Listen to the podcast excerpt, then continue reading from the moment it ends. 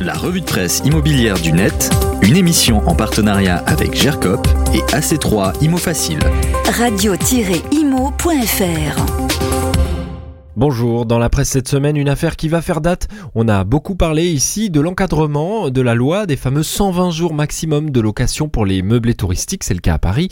Une propriétaire a réussi à déroger à cette règle et notamment à gagner devant la justice contre la ville de Paris qui l'obligeait à faire 120 jours. C'est le Figaro Immobilier qui raconte cette histoire. En 2019, une sexagénaire loue sa résidence principale 216 nuitées sur Airbnb, mais justifie ce dépassement par l'état de santé de son qui l'obligeait à occuper moins de 8 mois sa résidence principale, une raison de santé qui représente l'un des trois motifs que la loi reconnaît pour déroger à la règle avec un cas de force majeure et une obligation professionnelle. Au final, le tribunal judiciaire de Paris a donné gain de cause à la propriétaire qui encourait une amende de 10 000 euros.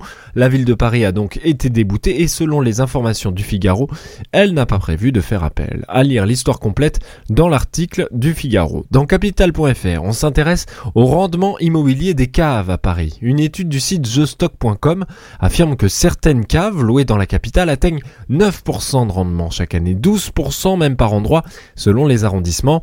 À Paris, les caves valent autant que certaines villes en France pour le prix du mètre carré, 1800 euros dans le 18e arrondissement, 3000 euros pour les caves dans le 14e arrondissement en moyenne et jusqu'à 3800 euros au mètre carré dans le 16e arrondissement.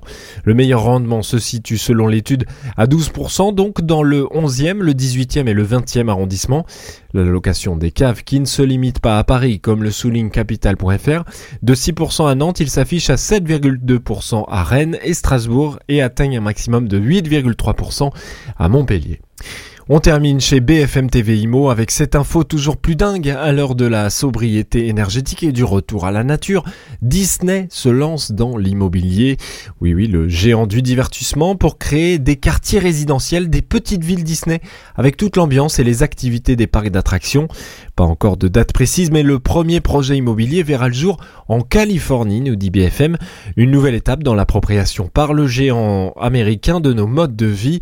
Pas encore de prix pour les logements Disney, mais l'idée est bel et bien lancée et la maison Mickey arrivera bien sur le marché dans les années à venir. 1900 logements verront d'abord le jour dans une ville en Californie. Tous les liens des articles à retrouver dans le podcast sur Radio Imo, le site et l'appli. La revue de presse immobilière du net, une émission en partenariat avec GERCOP et AC3 Imo Facile. Radio